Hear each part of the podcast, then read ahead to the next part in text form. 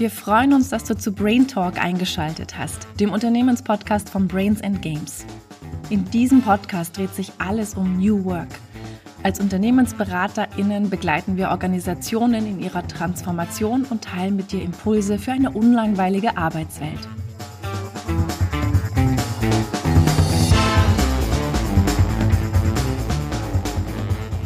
Hallo und herzlich willkommen bei einer neuen Folge von Brain Talk. Mein Name ist Martina Bawitzki und ich bin Marketingverantwortliche bei Brains and Games.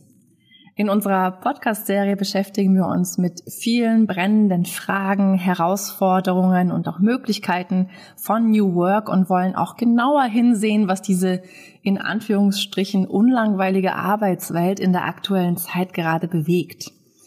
Heute zu Gast mein Kollege Ewald Riedelmeier, dem ich ein paar Fragen stellen möchte zum Thema New Work braucht New Leadership. Hallo Martina, danke für die Einladung. Hallo Ewald, schön, dass du da bist, heute live am Mikrofon und nicht am Arbeitsplatz. ja, sehr gerne. New Work braucht New Leadership. Ewald, ich kann mich erinnern, im letzten Jahr hast du auch einen Live-Impuls dazu gegeben. Die Resonanz und das Interesse war sehr groß. Ähm, ich denke, dass sich alle momentan auch gerade mit der neuen modernen Arbeitswelt und den rasanten Veränderungen beschäftigen. Und dazu gehört natürlich auch Führung und Führungsverantwortung, die sich gerade auch in Organisationen rasant ändern und damit natürlich auch die Anforderungen an zukünftige Leadership-Programme. Und ich freue mich, dass ich dich jetzt als Experten äh, hier habe und wir gemeinsam mit dir eintauchen können, wie sich Führungsentwicklung in einem stärker agilen und auch selbstorganisierten Rahmen gestalten lässt. Ja, sehr gerne. Ich freue mich schon. Ich freue mich auf deine Fragen. Da habe ich auch gleich die erste, Ewald. Was beobachtest du denn, wenn du mit Verantwortlichen von HR oder auch Personalentwicklung eines Unternehmens sprichst, die aktuell Leadership-Konzepte für ihre Führungskräfte entwickeln und planen? Guter Punkt. Also das, was alle nach wie vor intensiv beschäftigt, ist die Pandemie und die veränderten Arbeitsbedingungen, die sich daraus ableiten. Digitale Transformation, ein großes Stichwort, was in der Praxis heißt, ähm, ganz stark virtuell zu arbeiten, was Führungskräfte vor neue Herausforderungen stellt. Wie kann ich erfolgreich in virtuellen oder hybriden Settings äh, agieren? Wie weiß ich, was meine Mitarbeiter tun, woran sie sind? Wer ist überhaupt da? Gibt es äh, Krankenstände etc.? Auf der anderen Seite bei MitarbeiterInnen ist es viel stärker das Thema, wie organisiere ich mich da jetzt zu Hause im Homeoffice? Tatsächlich ist das immer noch ein Thema oder auch ein Dauerthema. Auch durch die unterschiedlichen Lockdowns äh, ist einmal mehr Homeschooling äh, erforderlich und ein anderes Mal weniger. Aber Arbeit und Privatleben, Arbeit und Familie verschmelzen im Moment viel, viel mehr als in der Vergangenheit. Und da resultieren durchaus etliche Fragen heraus. Da sehe ich auch mögliche Spannungsfelder, die kennen wir sicher alle, ähm, was jetzt auch die Selbstorganisation in Mobile Work, Home Office, Arbeitsplatz ähm, jetzt auch sich auftut. Ja, Martina, sehr oft werden Themen wie äh, mentale Stärke im Alltag oder Achtsamkeit gefragt. Das ist in den letzten zwei Jahren immer wieder sehr oft angefragt worden, weil wir Menschen das brauchen, Ruhepole zu finden zwischen den vielen Dynamiken, die wir beruflich wie privat oftmals gleichzeitig erleben. Ja, und ähm, ja, ein anderer Aspekt vielleicht auch noch, was ich äh, beobachte, ist, dass sich die Formate ändern oder der Wunsch Formate zu verändern existiert. Ah, das klingt jetzt spannend. Was genau meinst du damit, Ewald? Naja, so früher gab's das klassische Seminar für zwei Tage oder vielleicht sogar mehr, äh, wo man sich im Seminarhotel getroffen hat. Heute werden oftmals Online-Formate angefragt. Zwei bis drei Stunden Impulse.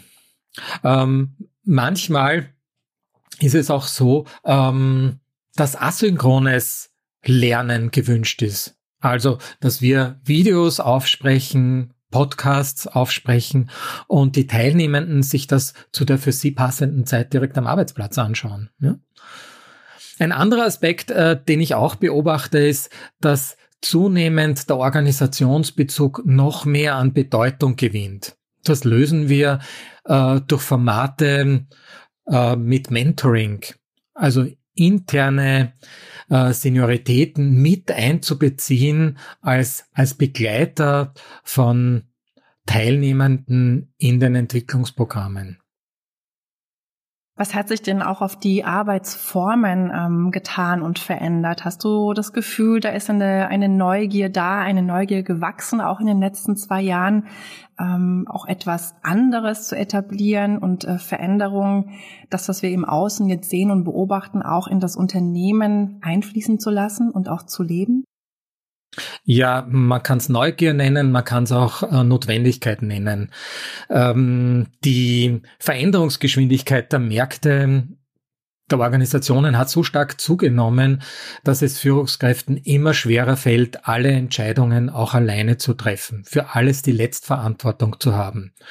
Die Lösung findet man zum Beispiel auch in der Partizipation, Beteiligung.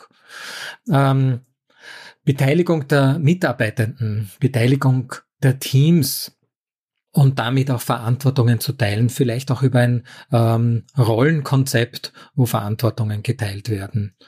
Ähm, als Rahmen braucht es dazu auch mehr sinnstiftend ähm, zu führen, um Mitarbeiter die Möglichkeit zu geben, zu sehen, was ist denn meine Verantwortung, wie kann ich wirksamer werden in dieser Organisation, wie kann ich mich gut beteiligen. Du hast schon ein paar wichtige Kriterien genannt, die wir auch in unserer New Work Blume abgebildet haben. Kriterien, was für uns auch New Work bedeutet. Und dazu gehört auch zum Beispiel das Thema Purpose, das Thema Sinnstiftung, aber auch ähm, das Kriterium Lernen der Organisation.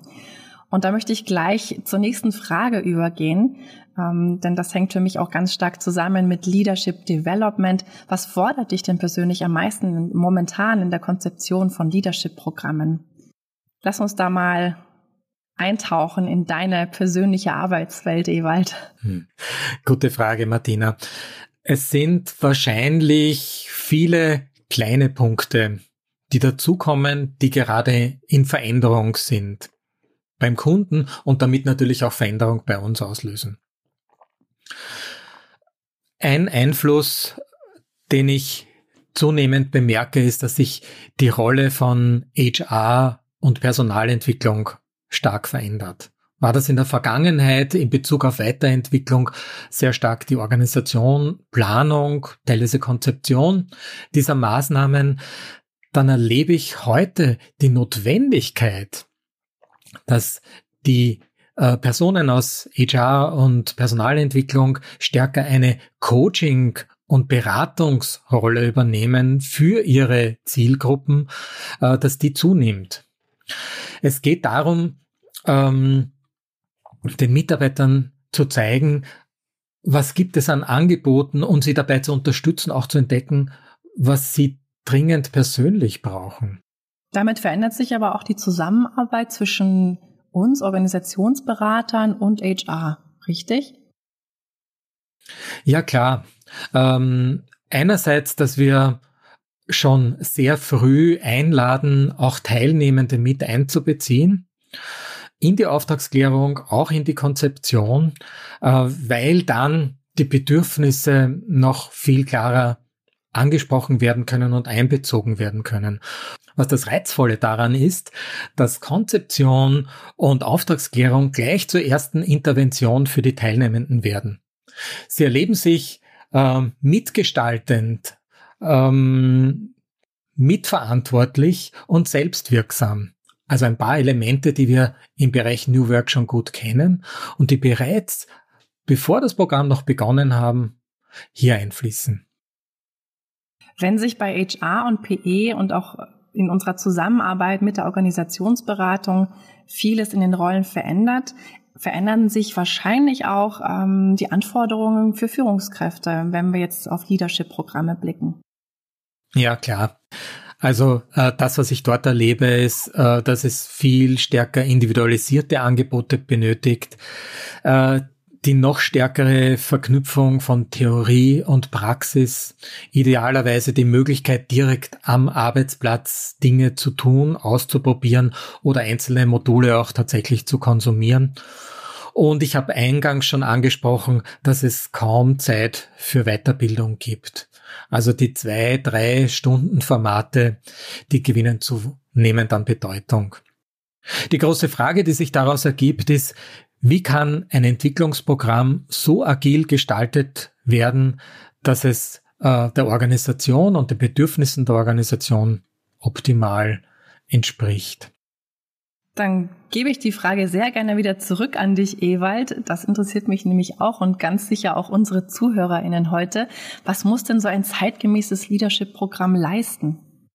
Vor allem ein hohes Maß an Anpassungsfähigkeit ist dafür erforderlich. Es gibt so unterschiedliche Bedürfnisse, äh, unterschiedliche Organisationskulturen und auf die spezifisch eingehen zu können, auch auf die Vorerfahrungen. Aus meiner Sicht ist besonders wichtig, äh, die Ausgangssituation zu analysieren, auch die Unternehmenskultur gut zu verstehen, auch und speziell in Verbindung mit dem angestrebten Entwicklungsziel. Das muss irgendwie zusammenpassen und ineinander greifen. Typische Haltungen, Werte, die in einer Organisation erlebt und gelebt werden. Die Unternehmenskultur an sich, auch die Geschichte einer Organisation besser zu verstehen und besser zu wissen, wie man mit einer Entwicklungsmaßnahme darauf gut eingehen kann. Dann kommen wir hier gleich nochmal drauf zu sprechen. Du hast ja anfangs erwähnt, Ewald, dass auch die Gestaltung von Lernräumen und auch Leadership Development Programmen sehr stark abhängig ist von der aktuell gelebten Kultur, also auch wie agil und wie selbstorganisiert ist ein Unternehmen. An welchen Parametern kann man sich denn hier auch orientieren? Ich verwende da gerne so das Bild von Schiebereglern die ich habe. Es gibt so verschiedene Faktoren und manche werden mehr betont und manche werden zurückgereiht. Ich sitze also in einer gewissen Weise vor einem Mischpult und mische ein Stück weit ein Entwicklungsprogramm zusammen, wenn man das so sagen darf. Und was sind denn Kriterien? Ja, zum Beispiel, wie stark geführt wird ein Entwicklungsprogramm oder wie stark selbst gestaltet kann es von den Teilnehmern kommen. Wie stark vorgegeben sind die Inhalte zentral im Sinne einer gemeinsamen Wissensvermittlung oder eines gemeinsamen Verständnisses oder wie individuell können diese Programme gestaltet werden? Wie verpflichtend sind diese Programme? Oder dürfen sich Teilnehmer selbst gewählt Module, Impulse, Inhalte auswählen? Wie viel Präsenz passiert und was passiert online? Auch das Verhältnis zwischen diesen zwei Themen war vor zwei Jahren überhaupt noch kein Thema. Nutze ich verstärkt Seminarhotels oder was kann ich auch am Arbeitsplatz machen? Ich habe es vorher schon ein bisschen angesprochen. Auch das ist eher neu, ist mit der Pandemie auch ein Stück weit mitgekommen. Lass uns doch diese spannenden Parameter nochmal genauer betrachten anhand von konkreten Beispielen. Also Nehmen wir mal an, wir haben jetzt Unternehmen A, das ist sehr stark hierarchisch, ein kleines mittelständisches Familienunternehmen mit einem charismatischen Eigentümer und dann haben wir vielleicht auf dem anderen Pol ein Unternehmen B, ein Start-up, existiert auch erst seit ein, zwei Jahren. Es gibt dort sehr flache bis gar keine Hierarchien, verteilte Rollen und Verantwortungen, Absprachen auf Augenhöhen.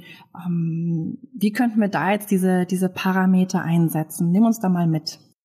Also wenn ich da wieder das Bild des Mischpultes hernehme, hätte ich da wahrscheinlich sehr entgegengesetzte Positionen äh, und Abstimmungsbedarfe. Wenn ich den Familienbetrieb hernehme, den du als ersten genannt hast, ähm, dort ist wahrscheinlich ein Eigentümer, der sehr präsent ist, der sehr klar ist, der wahrscheinlich sehr dominant und prägend ist. Auftragklärung wird wahrscheinlich mit ihm sehr stark erfolgen. Er wird sehr stark die Inputs vorgeben. Er wird vermutlich verstärkt auf eher eine Entwicklung eines gemeinsamen Wissensstandes schauen. Und das findet sich dann eher in einer geführten Tour ähm, von verschiedenen Modulen zu bestimmten Themenschwerpunkten. Oftmals kann es sein, dass solche Veranstaltungen dann auch eher einen verbindlichen, verpflichtenden äh, Rahmen haben und nicht so frei gewählt werden können. Peergruppen wird es dort geben, die zwischen den Modulen ihre Aufgaben, ihre Reflexionen übernehmen, wahrscheinlich mit einer sehr konkreten Anleitung, die sie brauchen, um ein bisschen für sich selber auch äh, kollegiale Beratung durchführen zu können. Aber im Vergleich zum zweiten Beispiel werden die Peergruppen dort eher eine untergeordnete Rolle haben. Dann kommen wir gleich zu dem Beispiel. Würde mich jetzt auch sehr interessieren, wie würde denn so ein Leadership-Programm für Startups aussehen? Genau, ein großer Unterschied, wenn beim äh, Familienbetrieb der Fokus vielleicht auf einen gemeinsamen Verständnis ist, ähm, wird der Fokus beim Startup stärker auf ähm, auf das Eingehen der individuellen Bedürfnisse und Anforderungen der Teilnehmenden sein. Für uns als Berater heißt es im ersten Fall, dass wir stärker prozessorientiert vorgehen und Impulsgeber sind. Im zweiteren Fall sind wir eher Entwickler und Anbieter von Lernräumen, von offenen Lernräumen, in der sehr viel Freiraum bleibt für die Teilnehmenden, sich selber einzubringen, selber zu gestalten. Denn ein Entwicklungsprogramm für ein Startup, wie du es jetzt beschrieben hast, äh, möglicherweise mit verteilten Rollen, äh, verteilten äh, Verantwortungen und Entscheidungen, die direkt dort getroffen werden, wo sie gebraucht werden und weniger zentral, brauchen eine andere eine andere Form der Konzeption. Dort wird die Peer-Gruppe, also eine kleine Gruppe, ähm, die in einem sehr vertrauten Austausch ist, eine viel zentralere Bedeutung bekommen. Dort wird man sich austauschen, dort wird man selbst organisiert und eigenverantwortlich an den individuellen Entwicklungszielen arbeiten und sich das aus dem Programm rausholen, das man braucht. Warum ist das so relevant? Ähm, äh, da geht es um das Thema psychologische Sicherheit, das derzeit auch in aller Munde ist. Je kleiner eine Gruppe ist, also ich habe nicht mehr die Seminargruppe mit 10, 12 Teilnehmern, sondern eine Peergruppe mit vier, fünf Personen. Umso mehr Vertrauen kann dort entstehen und umso größere Offenheit wird dort sein, um sich mit einzelnen Aspekten auseinanderzusetzen. Wir haben uns jetzt auch gerade mit diesen zwei Extremen beschäftigt. Also einerseits mal ganz links ein Bild zu haben und zu bekommen von einem Unternehmen oder auch ganz rechts, was deine Schieberegler betrifft. Was würdest du den Unternehmen empfehlen, die dort irgendwo in der Mitte anzuordnen sind und äh, auch gerne verstärkt mehr Richtung New Work gehen würden? Da nutze ich gerne das Konzept auch von Spiral Dynamics, das so verschiedene Entwicklungsebenen darstellt. Und manchmal ist es sinnvoll, einerseits äh, gelebte Formate, die man schon hat, zu nutzen und mit ins Weiterbildungsprogramm einzubinden. Und manchmal ist es reizvoll, wenn man es ein bisschen mutiger braucht, so auf die nächste Ebene zu schauen. Was wäre denn die nächstgrößere Herausforderung, die wir uns als Organisation auch im Sinne einer Entwicklung gönnen wollen, auf die wir uns einlassen wollen? Ich bringe ein ganz konkretes Beispiel. Es gibt viele Organisationen, die Scrum schon nutzen. Vorwiegend IT-Organisationen, nur das Rahmenwerk von Scrum lässt sich auch anders nutzen. Es lässt sich auch für Nicht-IT-Organisationen nutzen. Es ist eine andere Denke, eine andere Art und Weise, äh, miteinander zu arbeiten und sehr agil, sehr schnell und sehr dynamisch zu arbeiten. Es wäre einerseits für Organisationen, die das schon leben, sinnvoll, solche Elemente auch mit in ein Entwicklungsprogramm einzubauen, weil sie Dinge finden, die sie ja schon tun und nur noch einmal in einem anderen Kontext auch leben, lernen, üben. Und für die Organisationen, die das noch nicht machen, die aber möglicherweise äh, sagen, was gibt's denn Neues nach dem Projektmanagement? Wie könnten wir Dinge noch einmal anders angehen, zu sagen, na schaut's doch dort einmal hin, probiert's das aus. Äh, lasst euch auch von den Werten, die in Scrum drin sind, inspirieren und probiert da ein bisschen etwas aus. Da höre ich auch ganz stark den Mut zum Experimentieren bei dir heraus. Genau. Da kommen wir auch schon gleich zu meiner nächsten Frage, denn wir haben uns jetzt mit den New Leadership Konzepten beschäftigt und jetzt mal runtergebrochen auf die Führungskräfte. Hast du denn konkrete Anregungen, was du ähm, Führungskräften und ihren Teams empfehlen kannst? Was sind Quick Wins, die unsere ZuhörerInnen auch heute für sich und ihren Arbeitsalltag mitnehmen können? Ja, da schließt sich vielleicht wieder der Kreis zum Einstiegsstatement von mir, das Thema Homeworking, das derzeit so präsent ist. Ganz zentral mit Homeworking äh, sind Beziehungen eine große Herausforderung geworden und die Bedeutung von Beziehungsarbeit hat entscheidend zugenommen. Und das braucht proaktive Gestaltung, ganz besonders von Führungskräften. Und darum würde ich mich jetzt so mit kleinen Tipps genau dort ansiedeln. Zum Beispiel Check-in und Check-out in jedem Meeting. In jedem Meeting anzusetzen. Und ja, ich sehe dich schon schmunzeln, Martina, das sind Dinge, ja. die wir inzwischen ja selber auch leben, äh, weil wir draufgekommen sind, es ist so wichtig. Wir sehen uns so oft nur mehr über Bildschirm und es geht oftmals dieses chemische, dieses persönliche, dieses Vertraute verloren. Check-ins eignen sich hervorragend, abseits vom Thema, das man im Meeting dann sowieso behandeln wird, noch stärker auf ähm, Bedürfnisse, äh, ja, persönliche Themen eingehen zu können. Wer übrigens da Sorge hat, es fällt ihm nichts Gutes ein oder Unterstützung braucht in der Auswahl von Fragen, den möchte ich gerne auf eine Internetseite verweisen. check.in. Und zwar Check so geschrieben, wie wir es sprechen, also T-S-C-H. Können wir nachher noch in die Show Notes auch geben. Dort finden Sie eine ganze Menge lustiger, humorvoller, aber auch ernstzunehmender Fragestellungen für so einen spielerisch leichten Check-in oder auch Check-out. Es waren immer sehr humorvolle Settings, als wir mit Check-in gearbeitet haben. ja. Erinnerst dich an das ein, eine oder ja, andere? Super. Ja, ein anderer Punkt sind vielleicht regelmäßige Retrospektiven.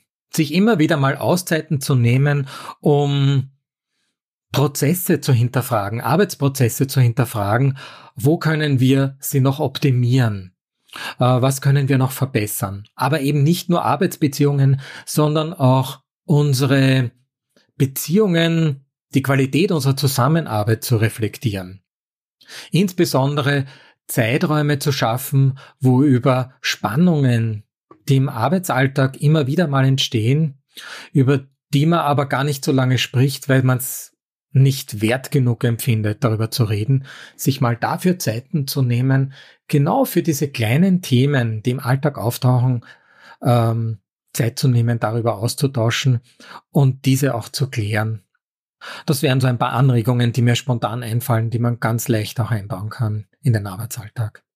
Apropos Beziehungsgestaltung, lieber Ewald, da habe ich doch gleich eine schöne persönliche Frage, letzte Frage an dich heute um dich noch etwas mehr kennenzulernen, wenn du nur ein Wort, eine Qualität benennen könntest, was du dir persönlich auch in der Arbeitswelt im neuen Jahr für 2022 wünscht. Was wäre das? Paar urstreng, ein Wort. Ja, klar. Vertrauen und Zuversicht. Zusammengeschrieben. ja, mach's wie du, wie du glaubst. Es sind zwei Worte. Vertrauen und Zuversicht ähm, in die eigene Fähigkeiten und Fertigkeiten. Vertrauen und Zuversicht in das eigene Team. Welche Herausforderungen auch immer auf uns zukommen, wir werden es schaffen. Wir haben in der Vergangenheit vieles erfolgreich gelöst und darauf bauen wir unsere Zukunft. Dann sind wir schon am Ende unseres Podcasts angekommen zu New Work braucht New Leadership. Es gibt noch weiteres Material, das findest du unten in den Show Notes. Und wenn du weiterhin informiert bleiben möchtest über unsere Brains and Games Welt, dann abonniere gerne unseren Unternehmenskanal. Auf LinkedIn und Facebook sind wir zu finden. Alle Infos auch zu unseren Angeboten findest du unter www.bag.at. Hier kannst du dich auch in unseren Newsletter eintragen. In diesem Sinne wünsche ich allen ZuhörerInnen einen unlangweiligen Start ins neue Jahr. Dem schließe ich mich natürlich gerne an.